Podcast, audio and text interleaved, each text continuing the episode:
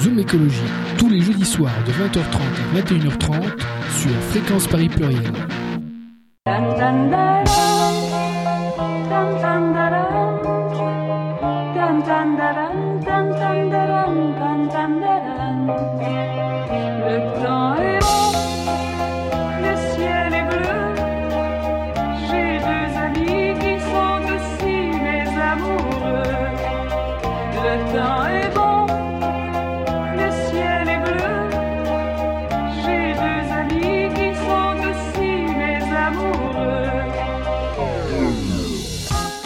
Bonsoir à toutes et à tous, bienvenue sur Zoom Écologie sur fréquence Paris Pluriel 106.3 FM. Ce soir, euh, on parle de la Hague, de la Normandie, et plus précisément du nucléaire dans la Hague.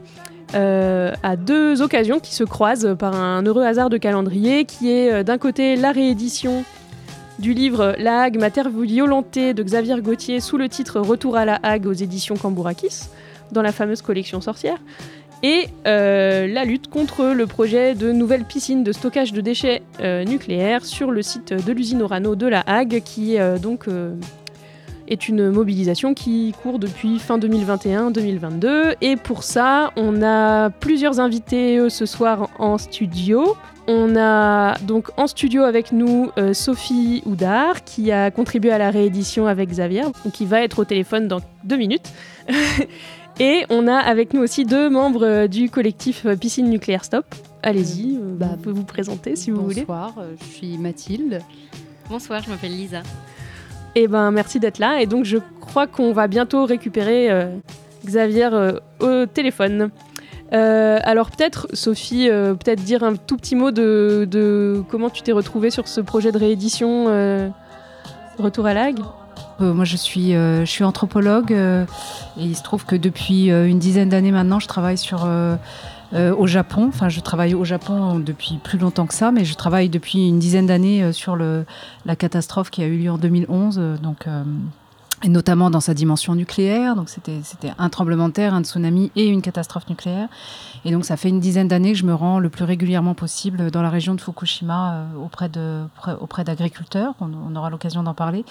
Et il se trouve aussi par ailleurs que euh, ma maman a une maison euh, dans le Val de Serre qui n'est pas la Hague, je sais bien.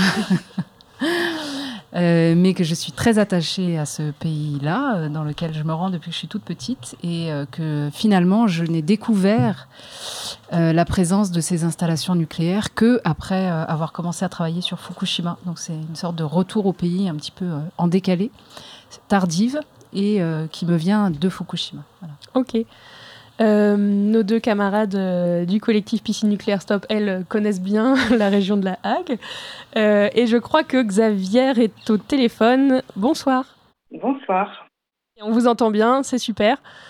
bah, merci d'être avec nous. On, on, en était à un petit tour de table de présentation. Donc, donc voilà, on va pouvoir, maintenant que vous êtes avec nous, commencer. Peut-être qu'on se lance direct sur le, texte un peu présenté euh, rapidement. Est-ce que vous voulez bien nous présenter rapidement ce texte, euh, ma, La Hague, Mater Violentée? Oui, le texte, ce que j'appelle le texte mère, c'est-à-dire euh, celui que j'avais écrit vers 1977-1980, c'est bien vieux malheureusement, je me rends compte qu'il est tout à fait d'actualité. bon. Et donc, euh, j'avais écrit ce texte euh, dans un mouvement à la fois de révolte personnelle et puis aussi euh, soutenu par un, par un certain nombre de femmes qui, qui étaient aussi antinucléaires et, et très très préoccupées par l'écologie, notamment un noyau dans la revue Sorcière que j'avais créé et que, j'animais, on était nombreuses à y participer. Et donc, euh, ce texte est paru en 1981. Et puis, il y a deux ans, Isabelle Camborakis est venue me voir en me disant, voilà, j'ai envie de, rééditer votre livre. ce qui m'a fait vraiment, c'est formidable. C'est vraiment quelque chose d'extraordinaire. Et je dirais, c'est même pas une réédition, c'est une nouvelle édition, puisqu'il y a l'apport euh, notamment de Sophie Houdard qui vient de parler, mais également d'Isabelle elle-même. Et euh, on intervient toutes les trois autour, avant, après ce texte. Voilà. Ok, alors pour nos auditeurs qui n'auraient pas euh, en tête euh, ce que c'est que ce, livre, euh, je voulais aussi préciser que c'est vraiment un texte littéraire. À Zoom Écologie, c'est pas très fréquent qu'on reçoive des écrivaines, des écrivains qui, ont vraiment un projet littéraire. On a plus souvent avec nous des chercheurs en sciences sociales ou, ou des gens qui écrivent des livres de, de théorie politique, ce qui était le cas de notre invité d'il y a 15 jours. Donc là, on est vraiment sur un, sur un texte qui est plus littéraire. Euh, et qui a une forme un peu particulière. Et donc peut-être pour donner une petite idée, on peut, si vous voulez bien, lire le premier extrait qu'on avait sélectionné euh, ensemble. Oui, d'accord. Alors c'est vrai que je comprends que ce soit une écriture qui puisse surprendre, parce que c'est pas seulement un texte antinucléaire, c'est aussi un texte euh, personnel, charnel, voilà, et donc un peu poétique peut-être, et donc ça, ça se réfère à différents registres, voilà. Je vous lis un petit peu alors? Oui, D'accord. Derrière les barbelés, le silence d'une usine propre. Ni bruit, ni fureur, ni saleté.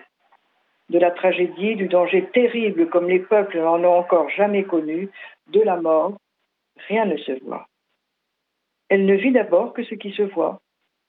L'envahissement, la défiguration de sa terre. Et une menace lourde, mais imprécise encore. Il lui fallut du temps pour comprendre l'étendue, la sournoiserie, l'irrémédiable du désastre. Ce n'est pas une usine ordinaire que les hommes ont construite et font fonctionner là. Ce n'est même pas une simple centrale nucléaire.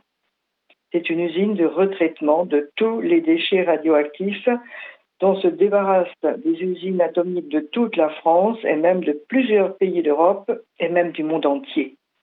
Et pire encore, un centre de stockage de ces déchets. Et maintenant, la terre qui l'a nourri, qui l'a porté à la vie, devient une gigantesque poubelle atomique, un immense cimetière de déchets dont rien ni personne ne peut arrêter la radioactivité, et cela pour des millénaires. Les usines de retraitement de combustibles irradiés sont les plus dangereuses de toutes les installations existantes et le danger augmente très vite lorsque la production augmente ou que les combustibles traités sont plus irradiés. Or, c'est ce qui se passe à la Hague. Bella Belbeok, GSIEN, aux Assises internationales du retraitement, 1978. Que faire des déchets radioactifs? Ils s'accumulent de plus en plus vite au fur et à mesure que de nouvelles centrales nucléaires entrent en fonction. L'usine de retraitement de Windscale, en Angleterre, est fermée pour panne. Tout s'entasse donc à l'usine de la Hague, Nord-Cotentin, qui, déjà sacrée poubelle atomique de l'Europe, reçoit maintenant les déchets du Japon. Environ 13 tonnes en janvier 79 et 16 tonnes en octobre 79. Un premier contrat prévoit d'en recevoir 100, 100 1600 tonnes. On ne sait pas quoi faire des tonnes de déchets radioactifs. On les a d'abord jetés à la mer dans des conteneurs en béton qui, en quelques années, baillent comme des huîtres, disait Cousteau. Le ministère de l'Environnement américain a reconnu que 15 000 fûts étaient complètement éventrés. Autour, la radioactivité est cinq fois plus forte que la dose de sécurité. Tous les êtres marins de cette zone sont contaminés pour toujours et transmettront leur contamination à toute la chaîne alimentaire. En 1956, les USA ont renoncé à cette technique ce qui n'a pas empêché les Européens d'immerger 35 790 conteneurs en, en, 1967 et encore des dizaines de milliers de tonnes de déchets en 1977. Et ça continue. On a aussi tenté de les enterrer dans des tranchées argileuses. La perméabilité de l'argile est faible mais réelle et la sécurité n'est guère garantie qu'à l'échelle de notre génération. Or, ces déchets, dont la radioactivité va augmenter de près de 20 fois entre 1980 et 2000, contiennent entre autres 0,5 à 1% de plutonium 239, qui ne perdra la moitié de son activité qu'au bout de 24 390 ans. Déjà, en 1974, 270 000 fûts étaient stockés à l'usine de la Hague et on peut voir ces fûts fissurés en 78, 60 000 mètres cubes étaient en place sur le site et ça continue. dans un programme de grande envergure sur la fission, les déchets radioactifs deviendront bientôt si considérables qu'un empoisonnement total de notre planète est possible. Anne Alfven, prix Nobel de physique en 1970, revue Protection contre les rayonnements ionisants. Le son de ma voix, étranglée, atterrée, apparaît minuscule. La rage qui m'agite, l'angoisse qui m'étreint apparaissent ridicules. J'ai l'impression d'être une fourmi trépignante de colère ou essayant de toutes ses forces, arc-boutée, de déplacer un éléphant dont la patte écrase la fourmilière. Et l'éléphant, qui a posé sa patte sur ma fourmilière, écrasant les œufs, les fourmis en travail, les galeries de notre ville, l'énorme pachyderme, levant haut la trompe, me demande Tu veux donc renoncer à tout confort, à tout progrès? Quelle solution de rechange proposes-tu? Il me demande cela, à moi, fourmi dont les pattes arrière sont coincées sous le poids de son corps et qui me débat avec l'énergie du désespoir pour me libérer de la souffrance, moi qui agite mes pattes libres en tous sens, de toutes mes forces, pour que le monde, le monde que j'aime et qui vit, ne soit pas condamné à mort.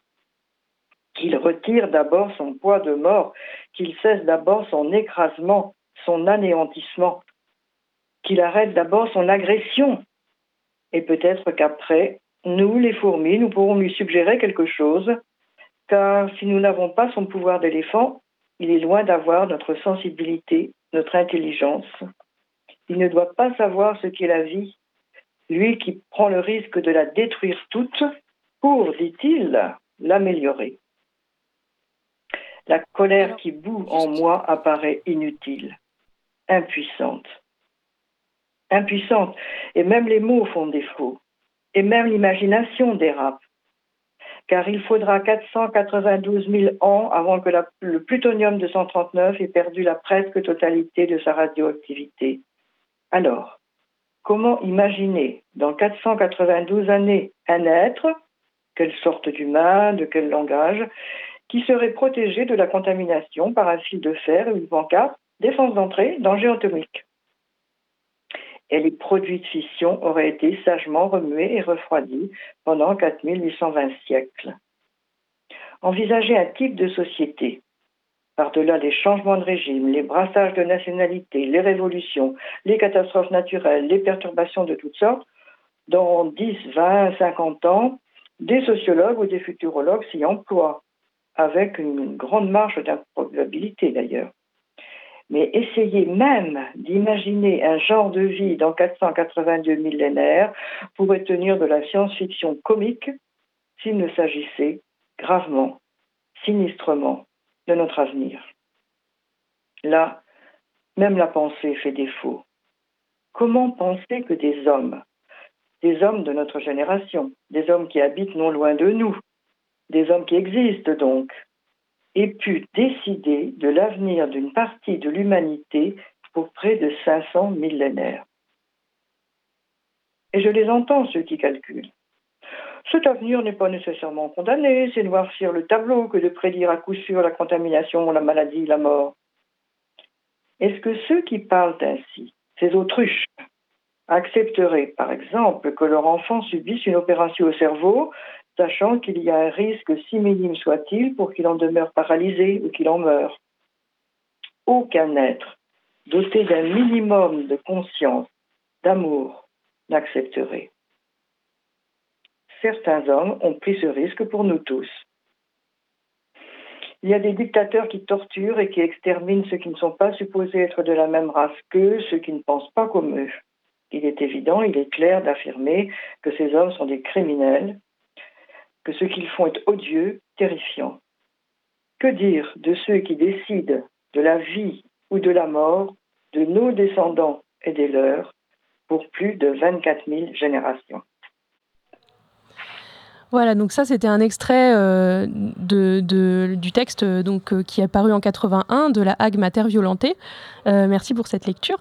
le, donc en fait, on, entend bien dans cet extrait qu'il y a à la fois un récit un peu personnel à la première personne qui est entrecoupé d'extraits qui ont été lus par Sophie, de textes qui viennent d'ailleurs, qui sont des, coupures de presse, des, textes parus. donc là, le GSIEN, c'était un groupe, un groupe d'information sur l'industrie sur l'électricité nucléaire, je crois, c'était ça le, sigle, euh, donc euh, à, la, fin des années 70, début des années 80. Euh, un des éléments qui pourrait aussi être intéressant pour nous et pour la transmission et pour aussi la lecture de ce texte, c'est de comprendre un peu quel était le contexte dans lequel vous l'avez écrit et quelles étaient les mobilisations autour du nucléaire dans la Hague à cette époque-là, puisque l'usine de retraitement dont, il est question, elle, a été construite plutôt dans les années 60, mais à la fin des années 70, c'est la construction de la centrale nucléaire de Flamanville, à quelques kilomètres de là. Et il me semble que, euh, on le voit à la fin du livre, il y a eu des, mobilisations quand même dans la région euh, au moment de la construction de la centrale de Flamanville. Est-ce que vous pouvez nous en dire un petit mot? Ah oui, au moment de la construction de la centrale de Flamanville, qui n'était pas le PR, hein, c'était une, simple centrale, si je puis dire, euh, à partir de 1975, si je me souviens bien, il y a eu des marches antinucléaires, des fêtes sur les falaises, euh, il y a eu des occupations de lieux. Je, euh, me semble, je me souviens, moi, je crois, ma première manif à laquelle je suis allée, c'était en 76 marche sur la Hargue et il y avait des pêcheurs, il y avait des, il y avait des paysans avec leurs tracteurs, euh, donc il y avait une mobilisation des gens, euh, des gens du pays euh, qui, a été importante. Hein.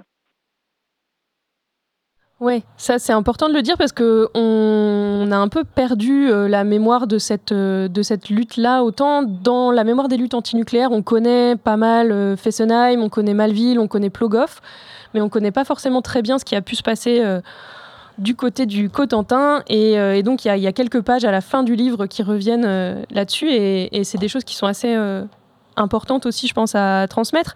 Il y a peut-être, je sais pas, est-ce qu'il y, a un ou deux éléments qui vous ont un peu marqué sur les luttes à cette époque-là, sur lesquels vous auriez envie de, de dire un mot plus particulièrement? Je sais pas, la fête sur les falaises Bah, alors peut-être il faut savoir pour ceux qui ne connaissent pas la région, le Nord Cotentin, que c'est une région magnifique, superbe, qu'il y a des falaises de granit euh, extraordinaires, notamment le Nedjobourg, mais aussi bien sûr les falaises euh, à Flamanville. Euh, c'était chaque fois quelque chose d'assez impressionnant, d'assez émouvant. Et en fait, en fait, ça, si je puis dire, ça n'a pas cessé. Euh, je crois que la dernière, c'était en 2006 où je suis allée, donc c'était récent, et seulement là contre le PR. Et je crois que j'ai éprouvé la même émotion, c'est-à-dire on s'avance, on s'avance dans un lieu euh, de toute beauté et un lieu fermé par des, des, des, rangs de CRS, des quarts de CRS, etc. C'est-à-dire euh, on entre dans une... c'est la, sensation que j'ai eue déjà la, première fois où j'ai vu cette, cette usine, c'est-à-dire on, la violence répressive de ces constructions entre dans la chair et dans la terre de, des personnes et de la région. Voilà. Donc, euh, euh, je crois que ce que je regrette, moi, bien sûr, c'est que ça n'ait pas été aussi médiatisé que d'autres luttes. Ça, j'avoue que je ne comprends pas pourquoi, parce que ça a quand même été une implication importante. Euh, mais euh, il y a eu moins de, il y a eu moins de résonance que, que pour d'autres luttes. C'est pour ça que c'est important d'en parler.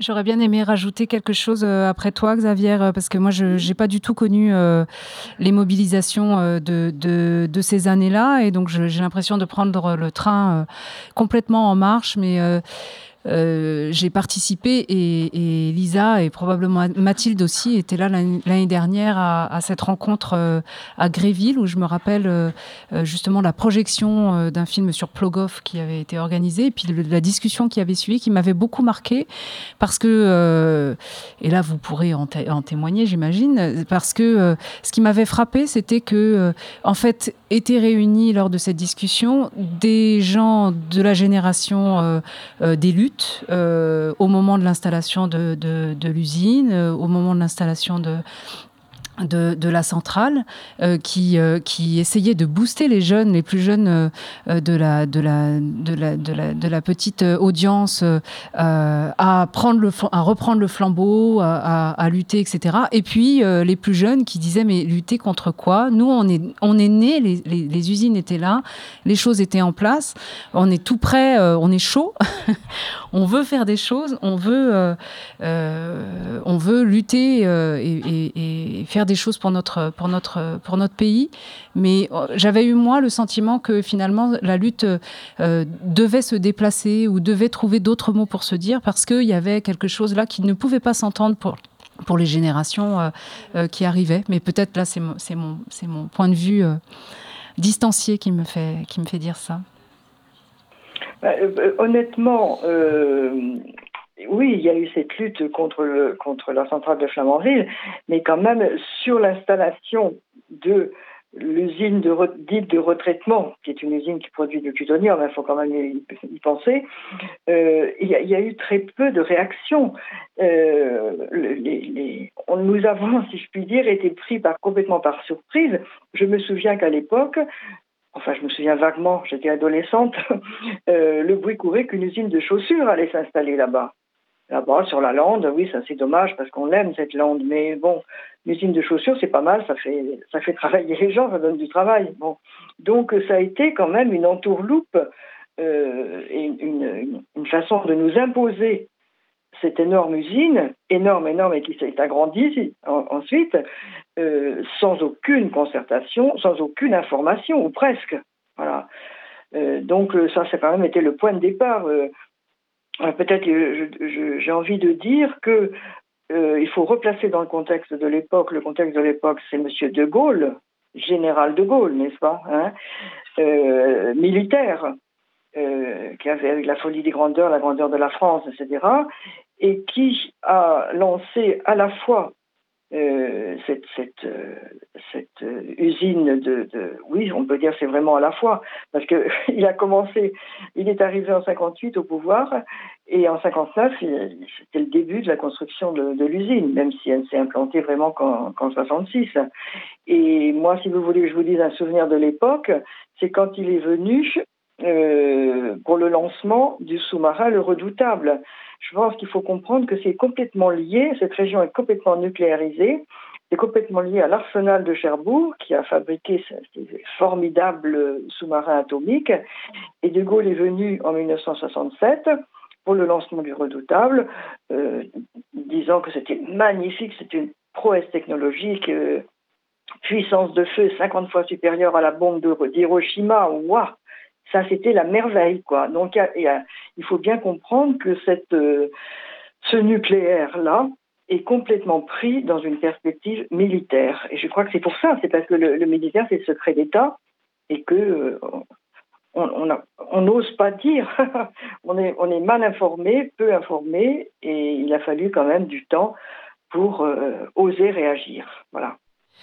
Oui, et puis euh, c'est intéressant de dire aussi, de faire le lien entre le nucléaire militaire et le nucléaire civil, parce que dans les mobilisations aussi de, cette fin des années 70, euh, les mobilisations antimilitaristes, elles étaient, elles étaient aussi euh, assez importantes. On a peut-être en tête ce qui se passait autour du camp du Larzac. et puis et puis du côté de la voilà de l'Alsace et de l'Allemagne et aussi dans d'autres pays où les mobilisations antinucléaires avaient une coloration antimilitariste et aussi féministe euh, assez importante. Et là, ça nous permet peut-être de rebondir sur le sous-titre de cette réédition, puisque euh, le livre qui vient de paraître donc euh, à la collection sorcière, il s'appelle Retour à la Hague, féminisme et nucléaire. Et donc voilà, qu'est-ce qu'on peut je sais pas, qu'est-ce qu'on peut dire un peu en quelques mots sur euh, l'articulation qu'on peut faire entre euh, féminisme et lutte contre le nucléaire? Vous avez mentionné, Xavier, euh, tout à l'heure la revue Sorcière Oui, oui, oui, tout à fait. Donc, à la revue Sorcière, c'était une revue de femmes, hein, je le précise. Le sous-titre, c'était Les femmes vives, Sorcières, les femmes vives. Donc, une revue de lutte de femmes. Et comment se fait-il que nous, en tant que femmes, on s'est sentis tellement impliqués par le, danger que courait la planète, c'est-à-dire par l'écologie. C'était les débuts de l'écologie politique et on y a participé avec Brice Lalonde, etc. Et c'était aussi antinucléaire. Donc comment fait-il qu'en tant que femme, on, se sente tellement impliqué et l'articulation qu'on a faite, c'est que c'est l'idée que les hommes, le, patriarcat euh, qui mène le monde depuis le début des temps, euh, s'approprie, c'est toujours approprié la fécondité des femmes, la fertilité des sols, et que c'est le même mouvement d'appropriation contre lequel euh, nous, on, on c'est-à-dire on essaie de se défendre contre cette mise, mise à sac euh, de la nature, mise à sac, euh, c'est peut-être un peu violent à dire, mais des femmes, c'est vrai, parce que quand même, elles sont terriblement attaquées, encore maintenant, euh, parce que ces femmes et nature sont considérées comme, en comme, quelque chose de passif, quelque chose d'inerte, alors que c'est la vie même, c'est le vivant, et que pour contrecarrer cette vie, il y a une mainmise de l'homme, ça s'appelle le patriarcat, c'est ça, c'est-à-dire tenir en, tenir s'approprier et, et, prendre les bénéfices de cette vie, de cette vie. Notamment, euh, il faut quand même pas oublier que ce sont les femmes qui créent cet élément extrêmement complexe qui est l'être humain, et donc euh, les hommes s'approprient cette, cette, puissance féminine et la puissance de la terre. Voilà. Je crois que c'est comme ça qu'on a articulé et qu'on l'articule encore le féminisme et l'écologie, et antinucléaire donc. Ok, merci. Eh bien, euh, c'est aussi euh, intéressant de, revenir un peu euh, sur, sur cette conception féministe écolo parce que actuellement c'est aussi quelque chose qui est rediscuté à la fois des du côté des mobilisations féministes et du côté des mobilisations écologistes antinucléaires et ça se recroise. Et euh, j'ai retrouvé dans les archives de Zoom Écologie euh, un petit extrait d'une émission qu'on a faite euh, à la rentrée 2019 avec des copines de Bure qui avaient participé à l'organisation du week-end féministe et antinucléaire précisément à Bure contre une autre poubelle nucléaire donc dans l'est de la France et, et, donc elles expliquaient leur le ouais le, le pardon elles expliquaient euh, ce que c'était que faire une action en non-mixité et ce que ça leur avait apporté de faire une action en non-mixité euh, voilà, contre cette poubelle nucléaire à Bure. Parce que, en fait, c'est évident en fait euh, de pas tomber dans une essentialisation en fait, de dire c'est la femme qui est victime parce que la femme c'est la nature, etc. En fait, on n'est pas du tout là-dedans et même, enfin, c'était important pour nous en fait de sortir de ce truc-là en fait et de se dire que en fait c'est une catégorie qui nous est assignée, euh, qui peut être choisie ou pas, euh, qui peut être subie ou pas, que en fait euh, on est vraiment toutes différentes dans le sens où en fait voilà on n'a pas toutes les mêmes situations sociales, les mêmes on n'est pas forcément armé de la même façon pour euh, lutter contre différentes oppressions, etc. Et là, l'idée, c'était de se retrouver ensemble, mais dans un sens large, je sais pas, genre euh, les femmes, euh, selon. En fait, c'est pas nous qui définissions les critères. D'ailleurs, en fait, dans l'appel, c'était clair, c'était en fait en mixité choisie, sans mec cis. C'est-à-dire que, en fait, toute personne qui se reconnaît, et c'était pas un regroupement de femmes, en fait, c'était meuf, trans hommes trans, personnes binaires. Enfin, en fait, c'était vraiment, enfin, il y avait, c'était beaucoup plus large et dans une dans une réflexion aussi de se rappeler que, en fait, les systèmes d'oppression, c'est aussi euh, une société hétéro cis normée dans laquelle on vit, c'est-à-dire en gros. Euh, toute personne qui ne se reconnaît pas dans euh, une forme d'hétérosexualité où en gros quand on a un sexe féminin on est une femme, quand on a un sexe masculin on est un homme. Et du coup on doit euh, coller à plein de valeurs et plein de normes euh, dictées. En fait ce sont des formes d'oppression. Et pour nous c'était aussi remettre ça euh, en avant. Alors au, niveau du groupe on était clairement des femmes cisgenres à la base. Mais l'envie vraiment de sortir de ce truc là et de questionner en fait c'est quoi cette essentialisation? Voilà, peut-être dans les années 70, certaines personnes se retrouvaient dedans, mais que nous, on n'a pas du tout non plus envie de, mmh de se limiter à ça. Voilà, donc là, on a entendu un premier extrait euh, de, de, cet échange qu'on avait eu avec des camarades de Bure qui reviennent un peu aussi sur pourquoi avoir fait un événement en non-mixité. Donc, c'était plutôt le pourquoi. Euh, et euh, quel genre de non-mixité elles avaient choisi de faire. C'est-à-dire qu'elles avaient voilà, une conception de la catégorie femme qui était une conception large et qui repose pas justement aussi que sur cette analogie femme nature, sur le côté maternité, mais sur voilà sur une conception un peu politique. Et donc comme j'avais prévu deux extraits, le deuxième c'est vraiment plutôt sur le déroulé de la manifestation et comment ça s'est passé. Donc on va écouter plutôt cet aspect-là juste tout de suite. Pour pour euh, avoir une idée, en fait, euh, les derniers rassemblements qui s'étaient faits dans l'Est, donc euh, en gros, ça faisait un an et demi qu'il n'y avait pas eu d'aussi gros rassemblements. Et il y a eu une marche qui a eu, lieu. Donc 500 personnes ont marché euh, euh, sur le territoire de l'Andra, parce que donc euh, l'Andra, qui est l'agence nationale de traitement des déchets radioactifs, qui s'est accaparé une énorme partie de territoire là-bas et qui, conjointement avec la gendarmerie nationale et, enfin voilà, en fait, a vraiment mis un espèce d'étau sur le sur le territoire et qu'aujourd'hui très peu de personnes euh, on se sent assez à l'aise pour euh, y venir, y habiter, y lutter. du coup, c'était euh, l'envie d'y aller ensemble. Et donc, on s'est retrouvé à 500 personnes. Et c'est en gros le nombre de personnes qu'il y avait eu sur les dernières manifestations, même au moment de l'occupation du Bois-le-Jus, etc. Enfin, c'était entre 500 et des fois il y a eu 1000 personnes, mais donc voilà, enfin c'était pas rien euh, d'être aussi nombreuses et de pouvoir marcher euh, dans des endroits où aujourd'hui, en fait, quand on, y va, on risque de perdre un pied, euh, on risque de perdre d'autres membres. Enfin, en gros, concrètement, la police, elle tue, elle mutile et elle blesse partout et dans la Meuse et, en Haute-Marne aussi. Je pense que le choix de la, de la marche, c'était vraiment de ne pas chercher la confrontation, c'est-à-dire qu'en fait, de, on y va déterminé et en fait, on, a prévu d'aller à tel endroit et on va y aller, euh, mais pas être dans une, dans une recherche de confrontation et d'affrontement qui en fait a abouti à pas mal de d'affrontements euh, qui ont dégénéré, euh, qui ont traumatisé beaucoup, beaucoup de personnes. Et, et voilà, c'est aussi la possibilité de proposer à des personnes de venir marcher et de militer. voilà, dans le contexte aujourd'hui, quand on veut manifester, que ce soit en Meuse ou euh, dans les manifs Gilets jaunes ou euh, comme ça a pu se passer ben, le même jour à Paris. C'est en gros s'exposer à de la lacrymo, des tirs de LBD et, compagnie. quoi. Voilà, donc en fait, on entend bien dans cet extrait qu'il y a à la fois une, une, espèce de continuité entre des réflexions qui ont pu être déjà celles des féministes antinucléaires dans les années 70-80 et des choses aussi qui se transforment et qui évoluent aussi au fur et à mesure que euh, les différentes luttes euh, eh ben, se confrontent aussi euh, entre féminisme, lutte antiraciste, lutte aussi LGBT, et tout ça avec la lutte antinucléaire. Donc, ça, je trouvais ça intéressant, et on trouvait ça intéressant à Zoom Écologie, de mettre en regard à la fois le texte de Xavier, qui euh, est aussi un texte ancré dans une époque et dans un contexte de lutte, et euh, ce qu'on a pu discuter avec nos camarades de Bure il y a deux ou trois ans. voilà, donc la façon dont, ces questions et cette articulation entre lutte féministe et lutte antinucléaire, elle continue de s'actualiser et d'être discutée.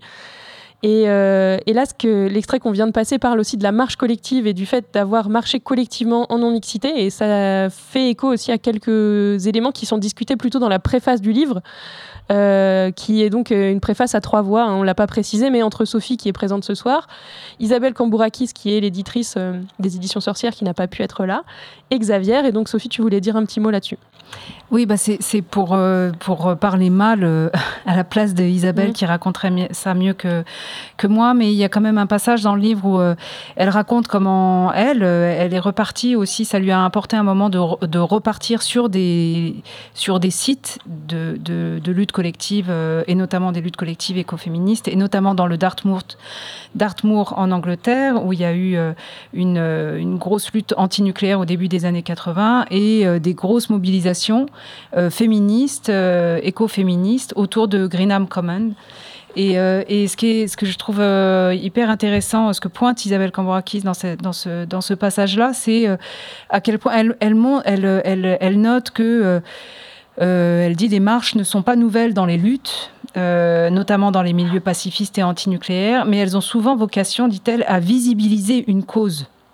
On insiste sur l'effort, la popularisation de la cause en cours de route, les deux lieux que la marche fait tenir ensemble. Et ce qu'elle fait, euh, ce qu'elle pointe du doigt, c'est qu'au début des années 80, et notamment donc dans ce milieu écoféministe euh, ou, des femmes pour la paix, et donc contre le nucléaire, mmh. il ne s'agit pas de se réapproprier, il s'agit surtout, pardon, excusez-moi, il s'agit surtout de se réapproprier les terres, de les rendre aux terres communales, les fameux commons anglais, de les nettoyer ce qui est censé faire la magie, de les réparer, dit-elle. Voilà, donc c'est une marche, elle, note que c'est une dimension de la marche typiquement écoféministe qu'elle trouve euh, intéressante. Et euh, voilà, je pense que ce qui s'est passé à Bure en 2019 se nourrit énormément de, de, cette perspective-là. merci beaucoup. Euh, vous êtes toujours sur Fréquence Paris Pluriel sur 106.3 FM. C'est jeudi, c'est Zoom Écologie. Et ce soir, on est avec euh, Xavier Gauthier et Sophie Houdard pour la réédition du texte de Xavier Gauthier la Hague Matière Violentée sous le titre Retour à la Hague et avec Mathilde Elisa du collectif Piscine Nucléaire Stop de la Hague, une émission donc ce soir sur le nucléaire dans le Cotentin.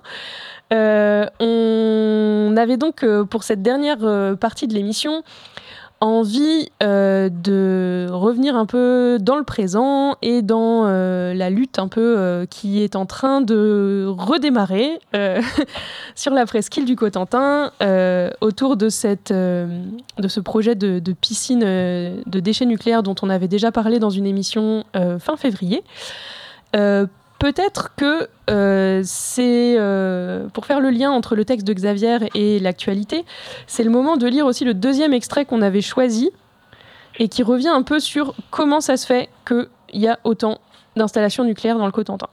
Est-ce que Xavier, euh, vous voulez bien Oui, d'accord. Alors, on a appelé le Nord Cotentin le désert vert. C'était le lieu rêvé, comme on le dit pour un crime pour y implanter l'usine atomique la plus polluante, la plus dangereuse du monde.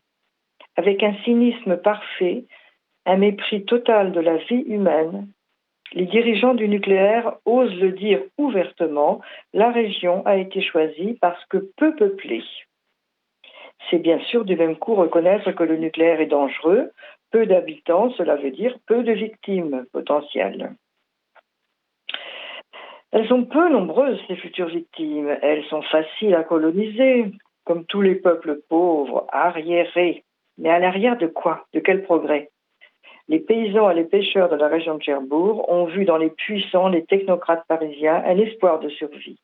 On leur a promis des emplois, ils ont aidé à construire l'usine, ils la balaient. Quelques-uns sont bel et bien achetés, les primes sont grosses, les risques encore plus. Mais les technocrates savent parler. Leur tâche est aisée puisque, hormis l'usine elle-même, rien ne se voit. De quoi les gens d'ici se plaindraient-ils? De quoi auraient-ils peur? On ne leur prend pas leurs terres, ou très peu. On ne les, menace pas massivement d'expropriation comme au Larzac. Les centaines d'hectares sur lesquels l'usine a fait main basse et qu'elle continue à s'approprier puisqu'elle s'agrandit encore. Des landages, des terrains productifs pour une part des lieux superbes et sauvages, mais qui se bat pour la beauté, pour des étendues de beauté? Leurs plages ne sont pas enduites de mazout, noir et visqueux, comme parfois en Bretagne. L'eau semble de la même pureté. Les mouettes passent en criant, étendant leurs grandes ailes blanches. Leurs animaux ont le poil vif, leurs cultures sont verdoyantes. Il n'y a pas de boue rouge, les pommes ne pourrissent pas, les poissons courent toujours, le ciel n'est pas obscurci, l'heure n'est pas empuantie. Rien ne se voit. La radioactivité ne se voit pas, ne s'entend pas, ne se goûte pas, ne se respire pas, ne se touche pas.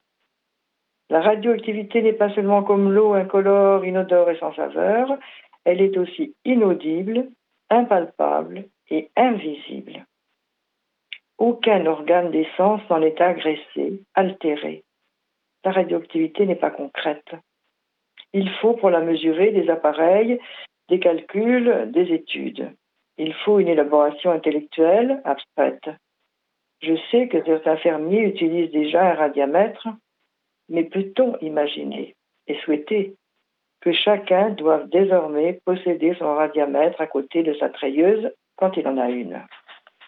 Voilà, donc cet extrait, euh, je le trouvais vraiment euh, super parce qu'à la fois il met des mots sur euh, le fait qu'on vit avec un risque invisible et, et aussi sur, voilà, bah, sur la façon dont ça a été fait, dont l'implantation du nucléaire a été faite et qui fait qu'aujourd'hui, quand on vit dans la région, on vit dans la région la plus nucléarisée d'Europe au moins. Euh, tout en tout en n'ayant pas forcément euh, quelque chose de très euh, palpable et de très visible sur qu'est-ce que c'est que ce nucléaire et cette radioactivité. Donc je, voilà, je pense que ça fait un peu écho aux travaux de Sophie sur le Japon. Je ne sais pas si tu veux en dire un mot. Je ne sais pas si Xavier veut aussi rajouter quelque chose sur, sur ce que voilà sur ce que c'est que, que vivre avec la radioactivité dans cette région et, et comment ça a pu être difficile, enfin comment ça a pu aussi mettre quelque chose de, plus difficile aussi pour se mobiliser euh, contre? Euh, bah, je, vais être euh, très rapide parce que c'est important qu'on entende Mathilde et, Lisa. il se trouve que cette problématique-là, c'est-à-dire comment on vit avec la radioactivité et notamment avec des faibles doses de radioactivité, c'est-à-dire dans un environnement qui ne, où il est très difficile de rendre sensible ce qui est en train de se passer et où du coup la détermination même de ce qui est en train de se passer est toujours, euh, est toujours laissée en suspens. Et euh, c'est vraiment d'expérience dans, la région où je vais, euh, à, Fukushima. Je suis à une cinquantaine de kilomètres de, la centrale euh, catastrophée, euh, dans un, dans un petit village qui s'appelle Towa, et euh, où les gens, ce village a la particularité, mais comme beaucoup d'autres villages du département de, la préfecture de Fukushima, les gens n'ont pas été déplacés, c'est-à-dire ils étaient juste en deçà des seuils, et donc ils ont appris pendant toutes ces années, là, ça fait ça fait 11 ans, ils ont appris à vivre avec la radioactivité à très faible, très dose, mais des doses quand même.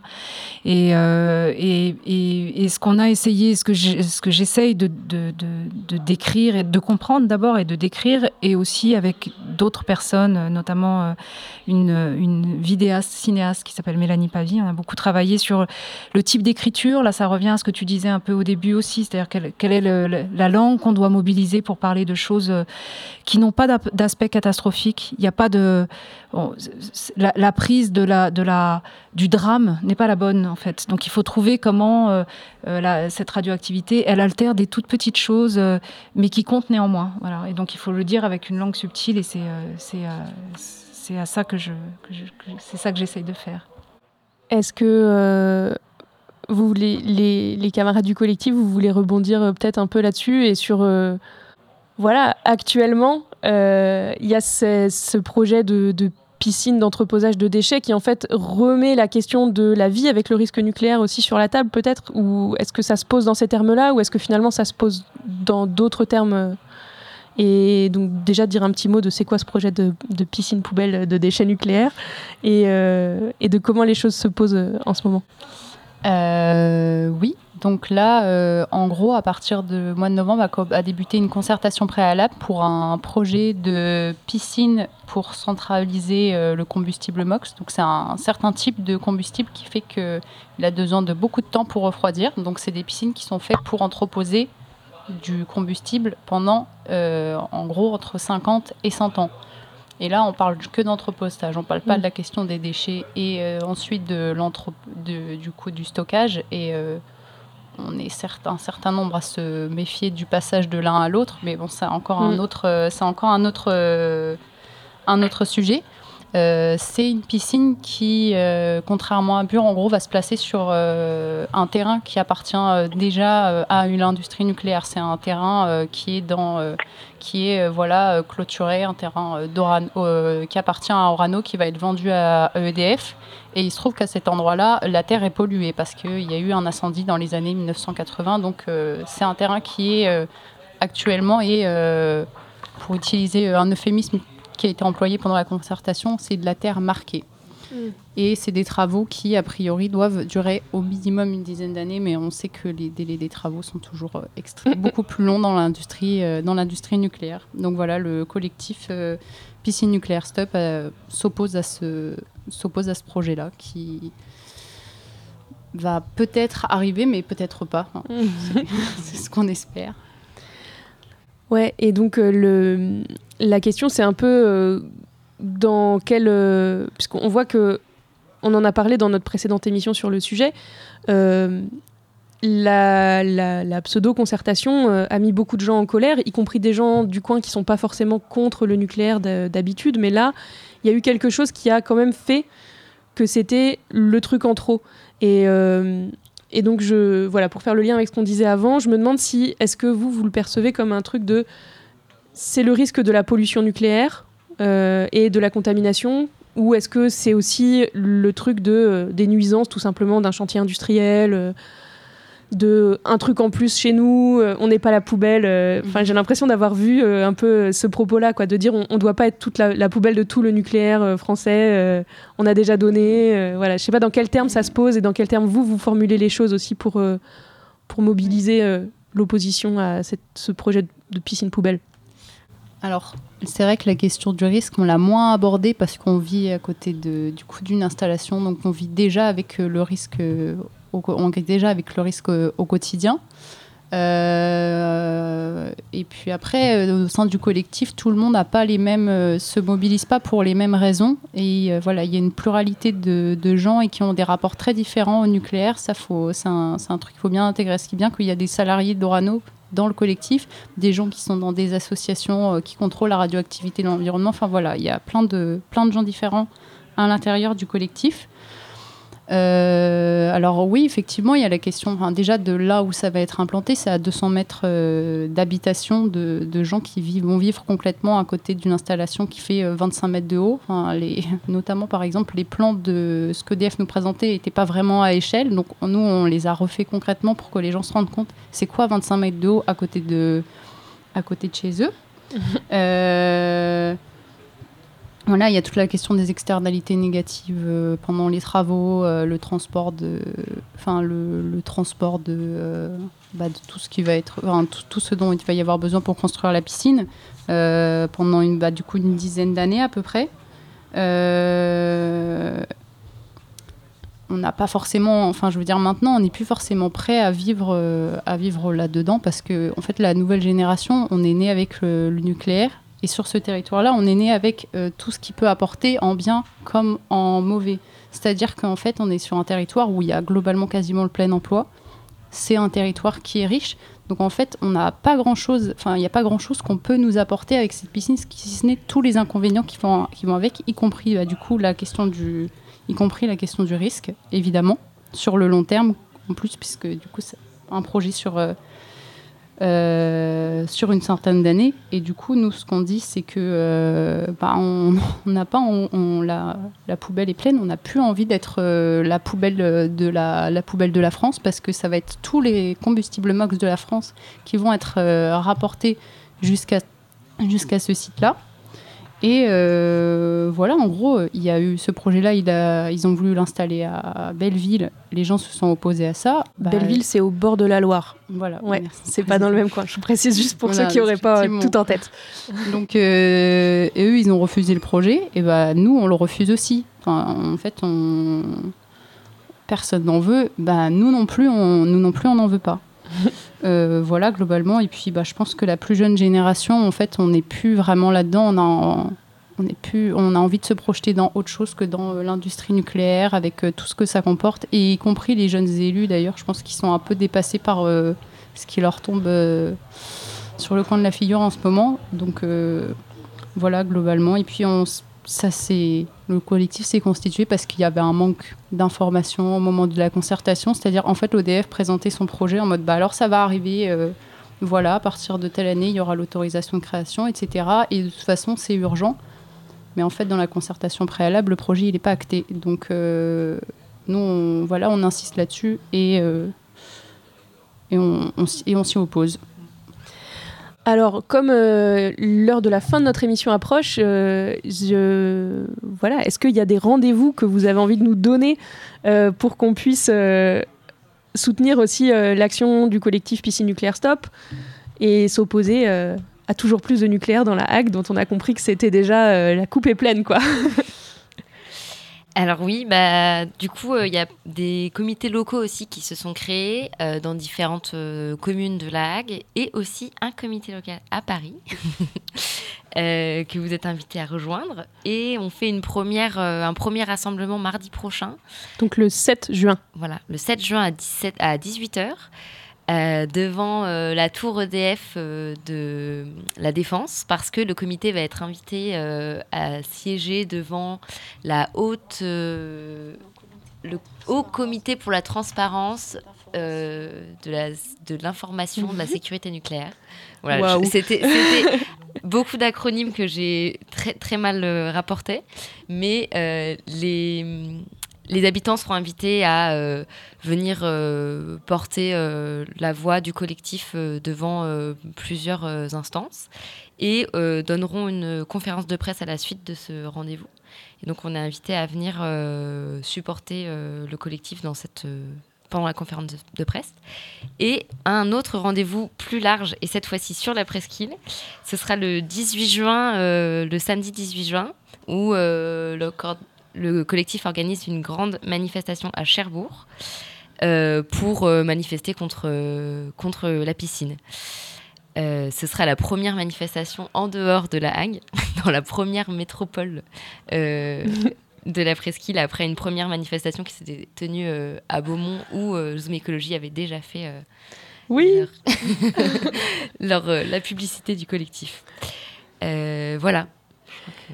Bah, écoutez, on récapitule. Mardi 7 à 18h devant la tour EDF à la Défense, pour ceux qui sont en Ile-de-France. Le 18 à Cherbourg. Euh, voilà, toutes les infos seront euh, relayées sur euh, les réseaux du collectif Piscine Nucléaire Stop et sur Zoom Écologie. On est obligé de terminer. Merci beaucoup, beaucoup à Xavier d'avoir été présente avec nous au téléphone et à nos invités en studio. Et à bientôt pour la suite de Zoom Écologie.